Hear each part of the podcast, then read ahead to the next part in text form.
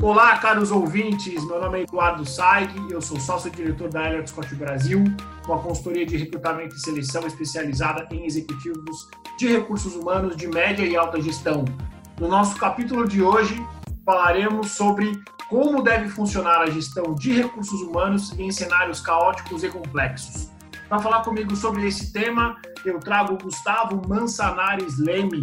Tudo bem, Gustavo? Tudo ótimo. E você, Eduardo? Tudo bem?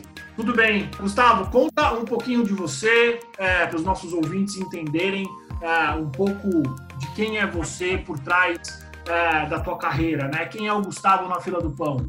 Perfeito. Primeiro, eu queria agradecer você e a Eliote pelo espaço. Acho que é muito rico, não só para os RHs, mas para quem não é de RH, quer entrar na carreira, enfim, quer entender um pouco mais do que essa profissão agrega para os negócios. Então, parabéns pela iniciativa. Bom, mas é, sou natural de Piracicaba, estou com 41 anos, né? Um cara que adora eventos, música, eventos sociais, gastronomia e gosta de viajar. Né? Tenho dois filhos, são meus grandes professores, aí o Miguel de oito e o Francisco de seis. Sou casado com a Ana Maria, minha grande companheira.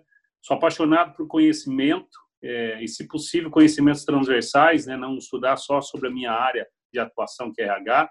Então, eu tive uma, uma história de, me formar em administração de empresa, depois fui fazer um MBA em tecnologia da informação, pouca gente sabe, na Fundação Getúlio Vargas, depois fui me especializar em comunicação corporativa, depois fui voltar né, a fazer um outro MBA aí focado em estratégia de negócios, e aí tive uma, uma oportunidade de, junto com a Fundação Dom Cabral, ter duas experiências internacionais, uma fazendo um projeto, um projeto, um, um programa no INSEAD e outra em Quelo. E a última formação que eu tive foi de conselheiro. Hoje, além de executivo de RH, né? Eu também sou torcedor aí de São Paulo e atuo também como conselheiro de administração e participo de comissões dentro do Instituto Brasileiro de Governança Corporativa, do Núcleo do Futuro do Trabalho na Fundação Dom Cabral, além de é, ser advisor de carreiras, né, conselheiro de carreiras de alguns executivos. Gustavo, conta pra gente, por que, que você decidiu trabalhar na área de recursos humanos? Bom, é uma história engraçada. Né? Na verdade, o meu estágio me conduziu para trabalhar com área comercial e marketing. Né? Era uma startup lá em 2001, que o foco era uma plataforma. O foco dela é trabalhar o segmento, segmento de suco alcooleiro B2B. E na época chamava empresa de, a gente falava que trabalhava numa empresa de internet. Tinha terminado a universidade, começado o MBA em tecnologia da informação. E quando eu cheguei no MBA, eu percebi que na verdade a tecnologia naquela época e hoje também, né, ela é apenas meio, né? Que quem fazia a diferença e fazia tudo eram as pessoas. E esse negócio ficou na minha cabeça. Falou, pô, entrei em tecnologia, mas é gente que faz a diferença.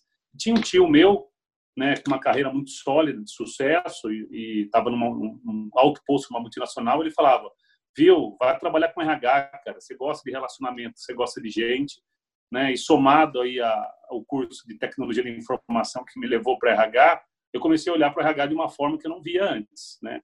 É, a priori, quando eu fui, fui, fui conhecer um pouco mais do que RH fazia, eu via muito contador que cuidava de folha ou cargos e salários, né, que se falava na época, e outros profissionais que atuavam, eram psicólogos, né, é, ou administradores de empresas que atuavam com recrutamento seleção e treinamento de desenvolvimento, mas algo muito bem embrionário.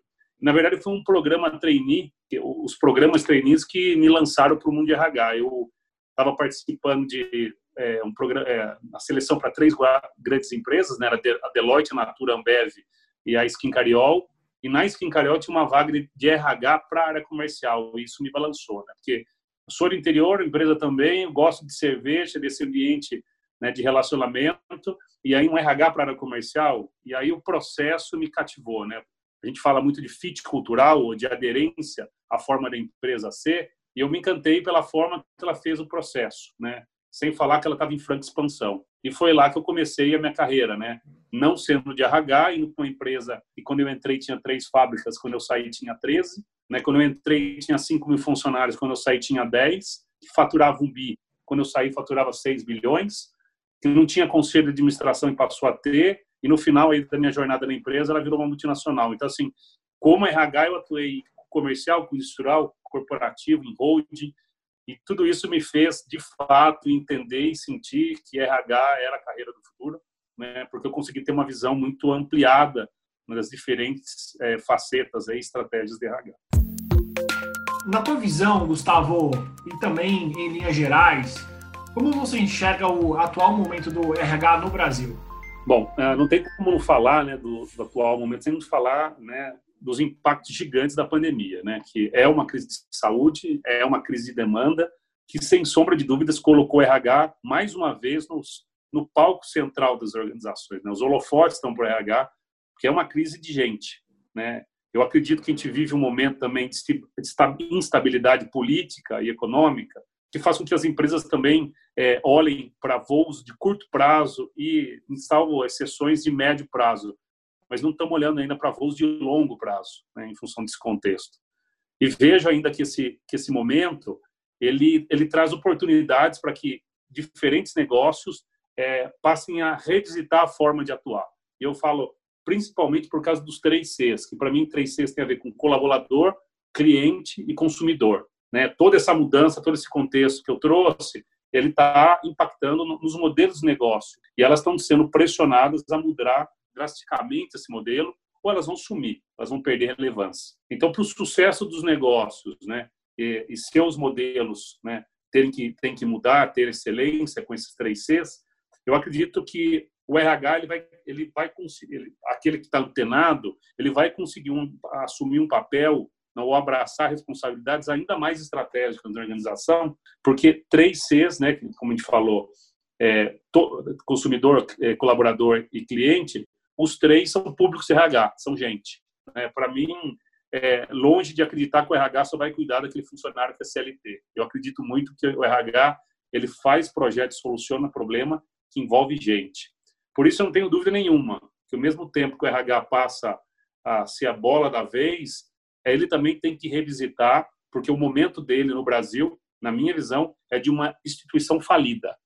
Se ela não se, se ela não passar por uma ressignificação, a gente vai falar um pouco mais disso, né? As ferramentas que o RH, grande parte, utiliza são baseadas em ferramentas do passado. Né? Entenda a ferramenta como política, tecnologia, processo, e até a forma de atuar. E a, utilizar ferramentas do passado não resolvem os problemas do presente, muito menos os problemas do futuro. Nós vamos falar um pouco disso também, porque nós estamos vivendo um mundo complexo e caótico. Não dá mais para atuar no benchmark tradicional, onde a gente copia e adaptava. A gente tem que construir soluções ágeis, exclusivas e tem que ser, elas têm que ser colaborativas. Então, tem um comentário que eu sempre faço assim: é, eu entendo que é processo seletivo, né? Então, muitas vezes a gente contrata gente é, da mesma forma há muito tempo, trazendo sempre pessoas do mesmo setor, com a mesma cabeça, com a mesma ferramenta. É, se a gente quiser fazer diferente, a gente vai ter que trazer gente com experiências diferentes, com cabeças diferentes, para ajudar a mudar esse RH também. A gente tem que ter clareza que se é possível é, medir dentro do RH como ele gera valor para a cadeia de negócio, a gente consegue entender que esse RH de fato gera é, contribuição. É, e, te, e, e, também gostaria de desmistificar que o momento é de cuidar de pessoas, né? o tema cuidar de pessoas, ele está intrínseco à atuação de RH, mas ele não é papel de RH, ele é papel de toda a organização. Ele não é apenas papel de uma área. Outra coisa, eu vejo que o modelo mais vigente hoje na gestão de RH é o modelo conhecido como business partner, né? ou parceiro de negócios. Esse modelo é um modelo de 1987. Essa forma de atuar, ela já está sendo questionada, né? A gente não consegue gerir só sendo parceiro de negócios se a gente também não tiver base de dados, né? Muito se fala do People Analytics ou de Workforce Analytics, ou seja, isso quer dizer gerenciar a partir de dados, de análise de dados, de criação de cenários, né? Então, o RH no Brasil, acho que ele tem que deixar a posição de coadjuvante e se tornar um design de transformações. Isso faz com que os profissionais de RH ampliem as suas redes de conexão, busquem novos conhecimentos, eu falei de conhecimentos transversais, e vivam outro ecossistema. Né? Eu vejo muita comunidade de RH, né, sempre tem exceções, mas a grande parte vivendo ainda do próprio RH. Né? A gente tem que vivenciar outros ecossistemas, né? tem que vivenciar ecossistema de tecnologia, de marketing, financeiro, né? A gente tem que estudar coisas que não necessariamente são coisas diretamente ligadas ao contexto de RH é, e ampliar esse repertório. Então, eu acho que o RH do Brasil, o momento, é um momento de reflexão de mudanças. Excelente, concordo com muita coisa que você falou. E na tua visão, Gustavo, Quais são as melhores práticas para uma gestão de RH em um cenário tão complexo, com tantas coisas acontecendo ao mesmo tempo? Bom, é, vou resgatar um pouco. Muita gente nos últimos dois anos nunca viu o pessoal mais falar, usar mais a palavra do que outras, que é o VUCA, né? que tem a ver com volatilidade, incerteza, ambiguidade e complexidade. Mas a gente para para olhar também para esse conceito de VUCA, o VUCA é da década de 90, né? Os militares usavam esse contexto, ou seja, se nesse momento está falando de VUCA, nós estamos entendendo que é um sinal que a gente está atrasado também. Então, quando eu comecei a, entender esse contexto, né, eu fui estudar um pouco sobre é, sistema complexo. Né, do VUCA, o que mais me intrigou foi o C de complexidade. Então, eu fui entender mais o que é isso. Né, e tem um, vários, é, várias teorias e vários estudos. Um que se destacou bastante para mim foi o framework de Cinefin, né, que ele define que existem domínios, né? E a partir desses domínios, a gente consegue a, uma leitura do contexto né, de negócio. E esse contexto de negócio ele tem ferramentas, né, ou formas de atuar em cada um dos domínios. Então, num cenário complexo, é interessante a perspectiva do RH aumentar, justamente para saber como ele lida com cada um dos cenários que podem acontecer em ciclos muito próximos e às vezes é, de maneira desordenada. Então, um dos domínios nesse contexto de é, sistemas complexos é a questão de, de ambiente simples, ou seja, é um ambiente ordenado, linear, onde a relação de causa e efeito existe. Né? Ele traz previsibilidade, né? Ele nesse ambiente a gente aplica procedimentos padrões. Então, quando a gente fala de benchmark, de ter melhores práticas, no ambiente simples, ela é muito bem-vinda. E eu vejo muito RH ainda atuando no modelo simples. A gente tem um outro domínio né, dentro desse modelo de sistema complexo, que é um domínio que se chama complicado. Nós temos algumas respostas possíveis para algumas situações, mas não sabemos qual delas seria a melhor opção. E a gente não consegue antecipar qual que é o impacto específico da ação no dia a dia. Então, nesse ambiente, é um ambiente onde existem boas práticas, mas o maior conhecimento técnico e maior estudo especializado ajuda a resolver.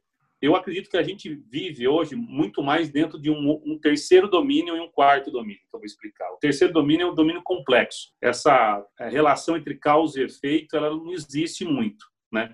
É, ela não dá todas as respostas que a gente busca. Nesse domínio, a gente não sabe ainda, como fala, o desconhecido é muito presente. A gente precisa dar para isso mais liberdade para o processo de inovação, de pensamentos digitais, de fluidez digital.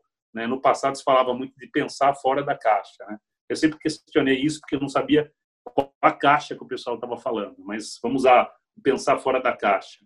Nesse é, domínio é onde a inovação de fato tem que acontecer. Então, se tem que acontecer, é um ambiente que a gente deve não ter todas as respostas, mas a gente deve fazer experimentos. A gente tem que fazer, analisar dados, né, e verificar os impactos práticos desses experimentos e, e analisar é, esses impactos. Muitas vezes se fala de aprender com os erros, né? Nesse ambiente complexo, você, como você está prototipando e experimentando, você vai falhar.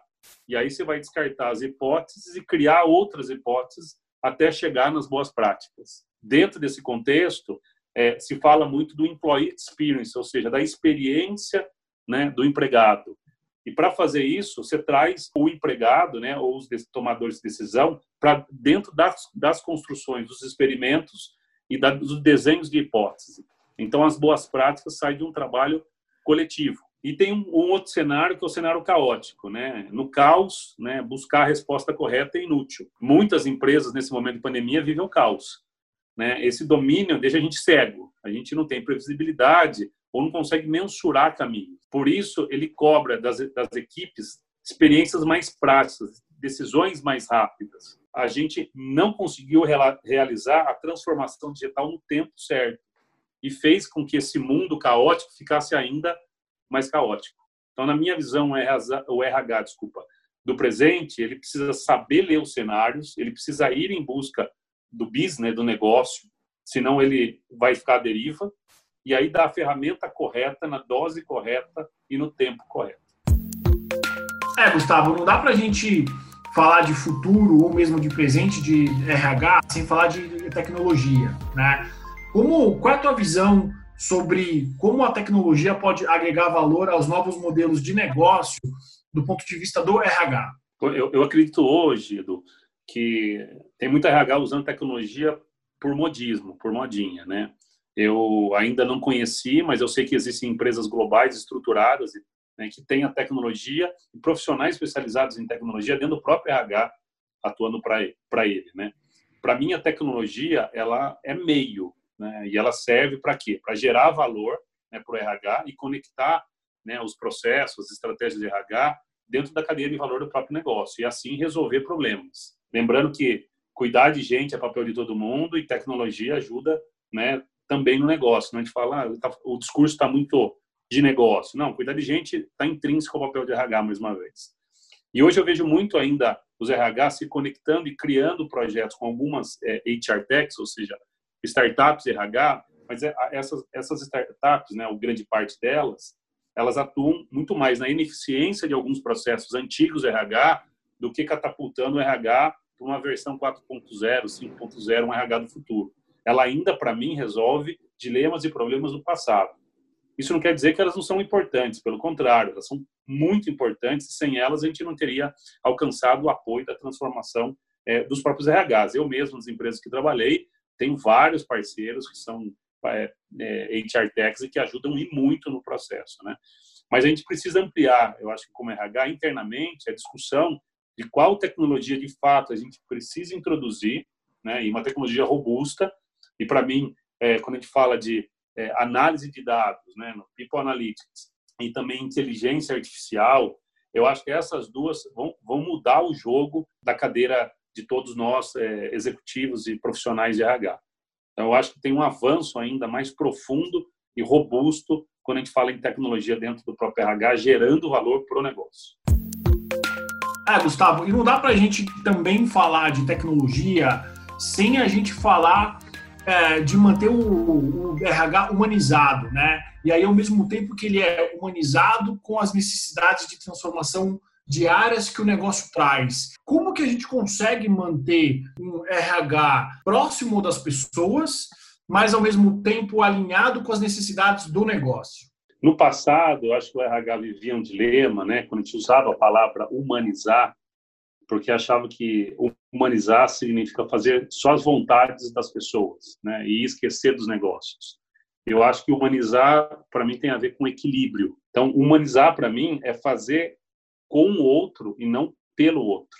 Então, é entender e respeitar o ser humano, não só como profissional, mas principalmente como pessoa que trabalha para viver e não vive para trabalhar. É um ser humano que tem família, que tem lazer, que tem opinião, que quer autonomia e que, acima de tudo, é adulto. Né? Porque nas empresas a gente vê muitas vezes o RH tratar a, os funcionários como crianças. Né?